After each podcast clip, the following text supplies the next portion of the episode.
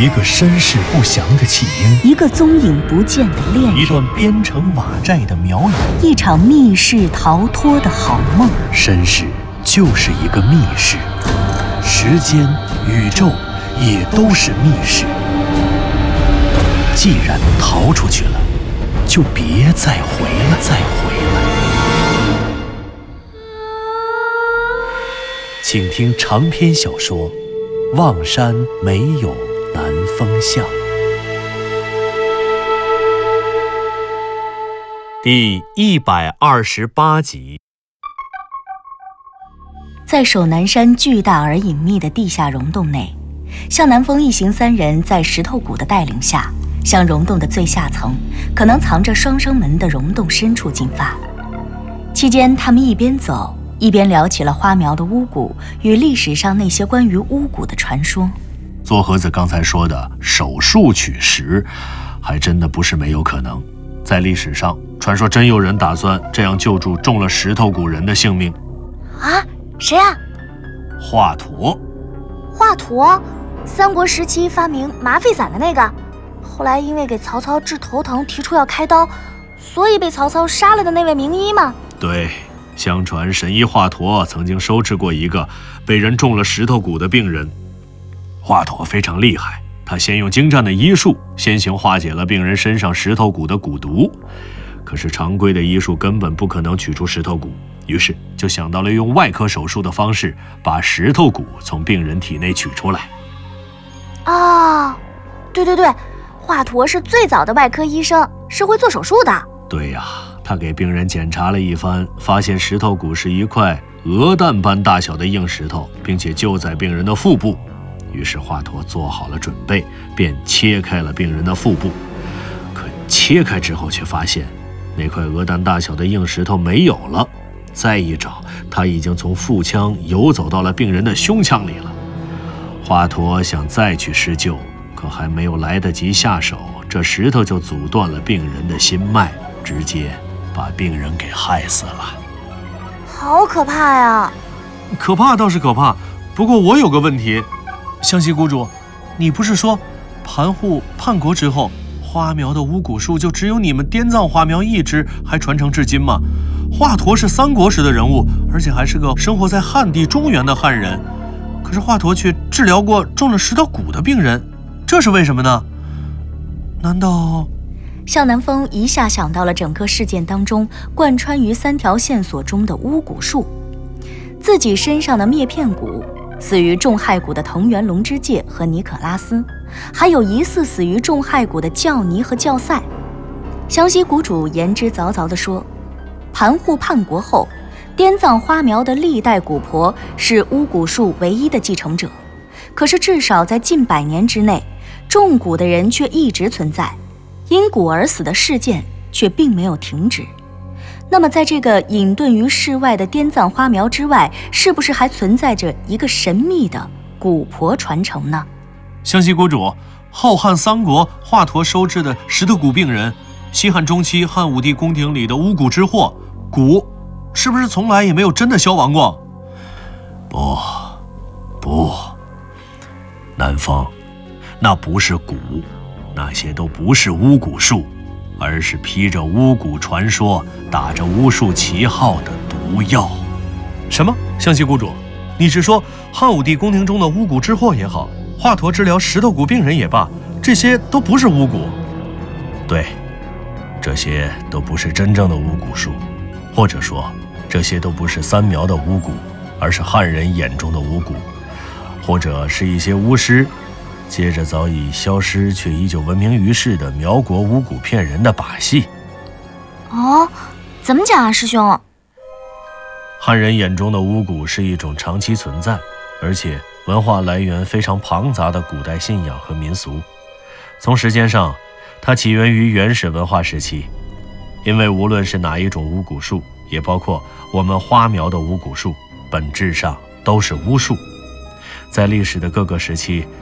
都有各种各样的巫蛊进入汉地，比如诅咒，比如射偶人，也就是压胜，当然也包括巫毒。这些巫蛊术有些是针对个人，有些干脆可以针对整个国家。显然，这跟我们苗国的巫蛊完全不同。这些巫蛊术，要么是一种纯粹的巫术，比如压胜。压胜？什么是压胜啊，师兄？压胜，压就是压力的压，胜呢就是胜利的胜。压胜就是汉族特别常见的一种巫术，它的历史很悠久，而且一直延续到了今天。举个简单的例子，你就知道了。你在中国看到很多旅游景区之类的地方，会不会经常看到有人卖桃木做的东西？桃木？嗯，啊，桃木，我知道有桃木剑，说是辟邪的。对对对，我还见过桃木做的小人儿。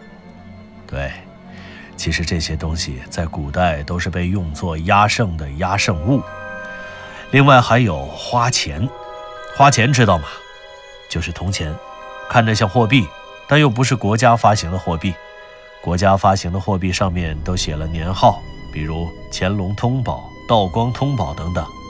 不过还有一种花钱，表面也注文字，但文字都是很吉利的文字，什么千秋万岁、天下太平、出入大吉、一世宜家一类的。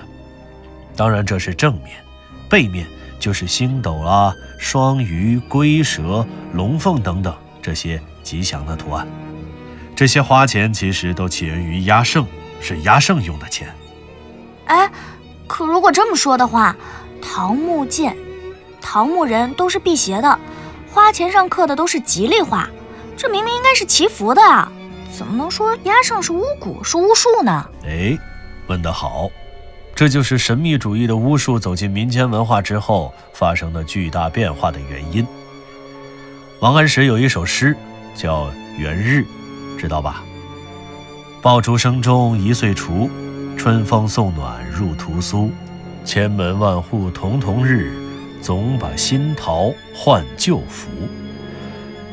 就这新桃换旧符，今天我们一听就知道，那是春节换春联儿，把去年的春联换下来。换上今年的新春联儿，但其实你想想，除夕为什么要放炮？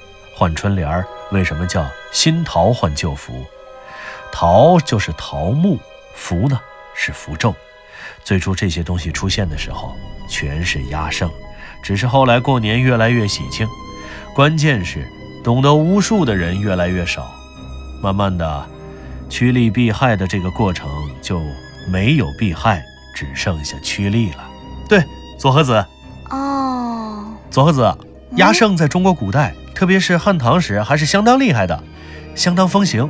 而且当时肯定是真实存在一些非常狠毒的巫术，所以当时压胜是被全面禁止的。如果有人搞压胜，那是重罪。历史上，唐朝就有一个压胜的故事，非常有名，想知道吗？啊，想想想。唐高宗时期啊。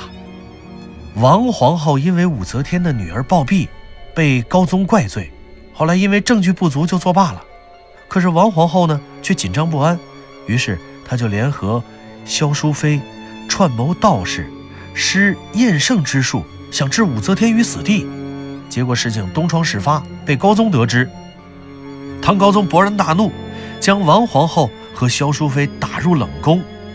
后来，唐高宗又在李绩等一批朝廷重臣的支持下颁布诏书，以阴谋下毒、用验圣之术暗害宫人、有失国母身份的罪名，将王皇后和萧淑妃废为庶人，并加以囚禁。他们的父母、兄弟等也都被削爵免官、流放岭南。不久，王萧二人被武则天用残酷的手段害死了。而这件事的起因，就是压胜。哦，我明白了。也就是说，汉人史书中记载的巫蛊，很大一部分成分是属于压胜，这跟苗国的巫蛊术是没有关系的，它就是一种纯粹的巫术。对，压胜就是一种纯粹的巫术，但汉人眼中的巫蛊还有另外一种，这种巫蛊就和苗国的巫蛊有关了。啊，那是什么？还有一种巫蛊，实际上它不是巫术，而是毒药。三苗非常善于用毒，而且不仅遥远的苗国善于用毒，很多后来生活在苗地或南方深山中的部族也都是用毒的高手。这些毒物毒草、毒蛇和毒虫，全都产自南方布满瘴气的深山雨林里。汉人不懂它们，更不懂他们配制提取而成的毒药。这些毒药虽然不可能达到一剑封喉，但却能够在极短的时间内杀人于无形。所以历史上有很多来自南方域外文化的善于用毒的高手，带着特殊的毒药进入汉地。因为在汉字中，巫蛊的蛊实际上就是毒，所以他们用毒也就是用蛊。虽然三苗的巫蛊术早已失传，可巫蛊术的名字却闻名遐迩。特别是对于世居深山中的用蛊高手而言，他们为了夸大自己蛊的厉害，往往会以苗国巫蛊术的传人自居，这就造成了世人对巫蛊的混淆。甚至误以为巫蛊术仍旧传世至今。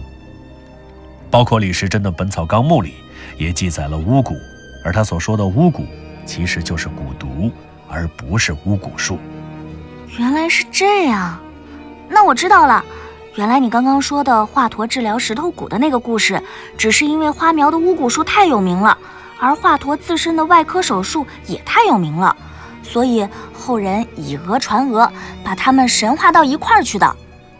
要是这么说的话，华佗治疗的那个病人，其实他也不是中了石头蛊，而是得了肾结石。对，我估计也是这样。其实说到石头蛊啊，湘西谷主用手一指他们脚下的那道溪流，那溪流中奔腾的正是他刚刚炼成的一只石头蛊。像这个石头蛊，它主要是可以给我们带路，可如果用它来杀人的话，它的威力是非常非常小的。它不可能自己飞到人的身体里，而只能是蛊婆诱骗敌人将它喝下去，然后蛊婆可以利用它，控制它在人的身体中变成非常非常微小的石头，堵塞人的经脉而去杀人。嗯，这也够凶残的了。照样可以杀人，就是啊，也够吓人的了。左和子，咱俩以后可千万别喝他递过来的水啊！啊，我们花苗的巫蛊术啊，之所以有别于汉人记载的巫蛊，是因为我们的巫蛊是唯一将巫术与蛊毒合二为一的巫蛊术。我们特别在意蛊毒的毒性，同样更在意蛊婆与巫蛊之间的心心相印。这就是巫术与蛊毒二者的统一。比如，我们还说石头蛊，在我们滇藏花苗，最精深的蛊婆所修炼的石头蛊，都是被称作尸石骨的石头骨。什么什么，什么东西？尸石骨？是的，尸石骨，尸体的尸，石头的石。这尸石骨呢，就是用死去。甚至是早就已经彻底灭绝的毒虫的尸体变成了化石修炼而成的石头骨。化石？化石？是啊。我奶奶去世前的一年，他就曾将祖上传下的一块燕子石的石头蛊传给了我。这块燕子石，是一万年前江央赏给滇藏花苗先祖的恩赐。据说。他来自湖平山叠水河畔，江央曾使用巫术帮助了当地的燕翼人的首领，杀掉了反叛的部众。燕翼人首领便将这块带有一百一十只蝙蝠的石头送给了江央。燕翼人，对，据说这是一个以火为图腾的上古部族，这个部族是高辛氏的后代。高辛氏就是三皇五帝的五帝中的帝喾，帝喾。是皇帝的曾孙，玄霄的孙子，皎吉的儿子，颛顼就是他的伯父。十五岁时，帝喾受封为高辛侯，所以号高辛氏。颛顼死后，时年三十岁的他继承了帝位，成为远古华夏部落联盟的首领。这高辛氏的辛，也就是辛苦的辛，他在古代是个通假字，通薪水的薪字。啊，那就是柴火呀。是柴火的意思，对吧？是不是师兄？对，左和子，就是柴火的意思。所以说，高辛氏的部族就是一群高高的举着柴火的人。当然了，他们不可能是举着柴火，而是举着火把，因此，在华夏民族的传说历史中，很多人将保存火种、发明火的功劳归功于高辛氏。而刚才我说的那个燕翼人，就是这高辛氏的后代。他们跟高辛氏一样，同样以火为图腾。也就是说，这个以火为图腾的部落送给了你们一块化石，化石上还有一百零一只蝙蝠。这个就是尸石骨吗？不，事实上，那可不是蝙蝠，它只是长得像蝙蝠。其实。它们是一百零一只三叶虫。三叶虫是距今五点六亿年前的寒武纪就出现的最有代表性的远古动物，它是节肢动物的一种，曾经广泛分布在全世界的古海洋当中。它全身明显分为头、胸、尾三部分，背甲坚硬，背甲被两条背沟纵向分为大致相等的三片，一个轴叶。和两个泪叶，因此被称作三叶虫。三叶虫从寒武纪诞生，一直到距今至二点四亿年前的二叠纪完全灭绝。它们前后在地球上生存了三点二亿多年，从数量上讲，绝对可谓是那个时代中的海洋霸主了。原来湘西谷主所说的尸石谷，竟然便是距今数亿年的三叶虫。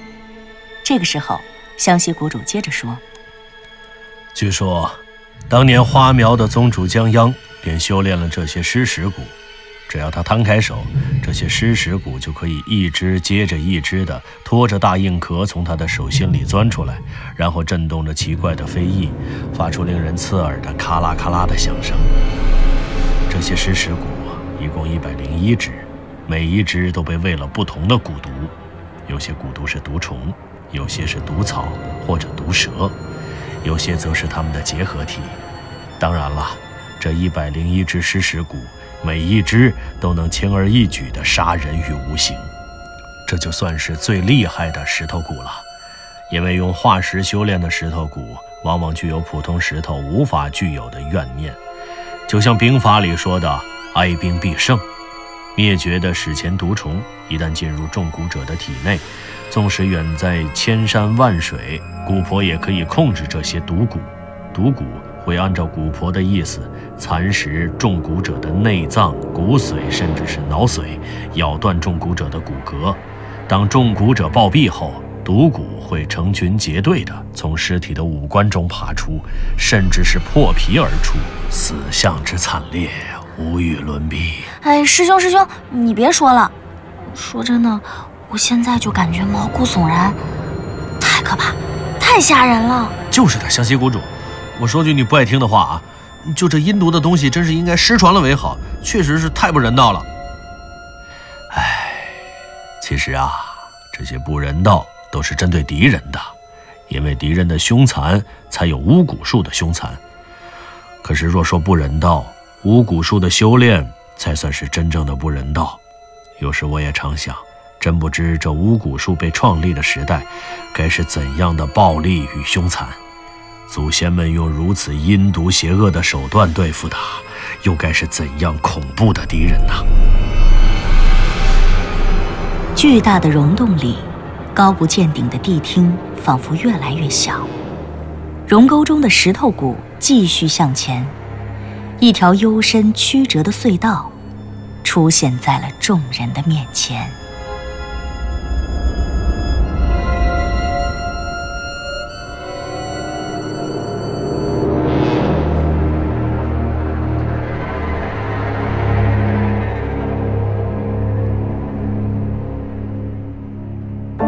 您刚刚听到的是长篇小说《望山没有南方向》，作者刘迪川。